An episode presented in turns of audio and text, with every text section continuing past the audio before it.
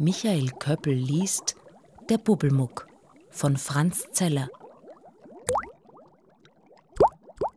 Bei Florentin und Penny hat sich ein Wasserkobold eingeschlichen. Der Bubbelmuck blubbert aus Wanne und Brunnen.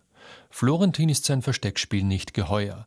Gemeinsam mit seiner großen Schwester Penny macht er sich auf die Suche nach dem Kobold, obwohl Penny gar nicht an den Bubbelmuck glaubt. Achter und letzter Teil. Der Bubbelmuck malt den Bubbelmuck aufs Blatt und hüpft dann kichernd in den Krug. Florentin kommt mit Penny an der Hand zurück. Er will seiner Schwester das farbenfrohe Tagebuch zeigen. Da sieht er den gemalten Bubbelmuck. Er kriegt zuerst rote Ohren, dann stammelt er Ich, ich war das nicht. Penny hebt die Hand und spreizt zwei Finger zum Schwur. Ich auch nicht, ehrlich. Ich schwör's bei unseren Drachenschuppen. Jetzt muss der Bubbelmuck so über seinen Streich lachen, dass viele große Blubberblasen im Krug aufsteigen. Wenn er lacht, wird der Bubbelmuck außerdem ganz rot. Florentin erschrickt, als er das laute, brodelnde Blubbern hört. Er springt auf Pennys Schoß und umklammert ihren Hals. Sein Angstohr flattert wie ein Elefantenohr im Wind. Dann sieht er endlich den Bubbelmuck im Krug. Doch der kleine Kerl im Wasser blickt so freundlich drein, dass Florentin sofort alle Angst verliert. Das ist er also, der Bubbelmuck, den sie den ganzen Tag gesucht haben. Auch Florentin, Bonifaz und Penny lachen jetzt, aber ohne Luftblasen. Bubbelmuck schneidet Grimassen im Krug. Er drückt seine winzige Nase ans Glas und grinst von einem Ohr zum anderen.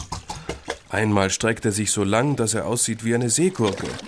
Dann wieder macht er sich in seiner Mitte ganz dünn, wie eine Sanduhr. Er kann viele Gestalten annehmen, lang werden wie ein Schlauch oder dick wie eine Kugel.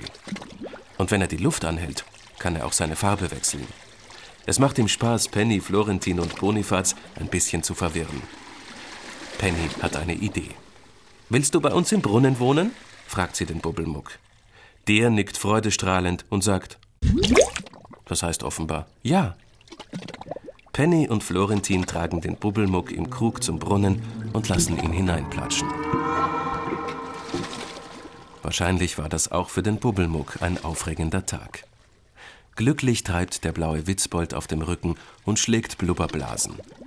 Und weil Penny und Florentin ihn so neugierig ansehen, formt er sich schnell zwei große Ohren, mit denen er auf das Wasser schlägt und seine zwei neuen Freunde am Brunnenrand mit einer Dusche überzieht.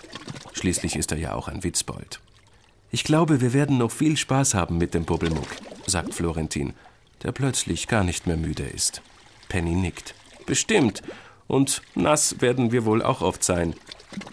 Bonifaz sitzt noch immer am Tisch. Er mag Wasser nicht so gern wie der Bubbelmuck. Nachdenklich betrachtet er das Bild. Na klar, da fehlt noch was ganz Wichtiges. Bonifaz taucht den Schwanz in die Farbe und zeichnet eine Katze aufs Blatt. Sie hat ein schwarz-weißes Fell und sieht ihm sehr, sehr ähnlich. Und weil er fast genauso viel gemalt hat wie Florentin, unterschreibt er auch, indem er seine Pfote in die Farbe taucht und aufs Bild drückt, gleich neben der Zeichnung vom Bubbelmuck in Rot. Jetzt ist auch Bonifaz sehr zufrieden.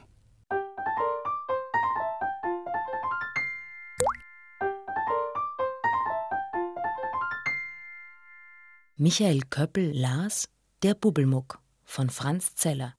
Klangcollagen Philipp Scheiner. Das gesamte Hörbuch Der Bubbelmuck gibt es auch als E-Book samt Downloadcode via Amazon. Mehr Infos finden Sie unter franzzeller.at.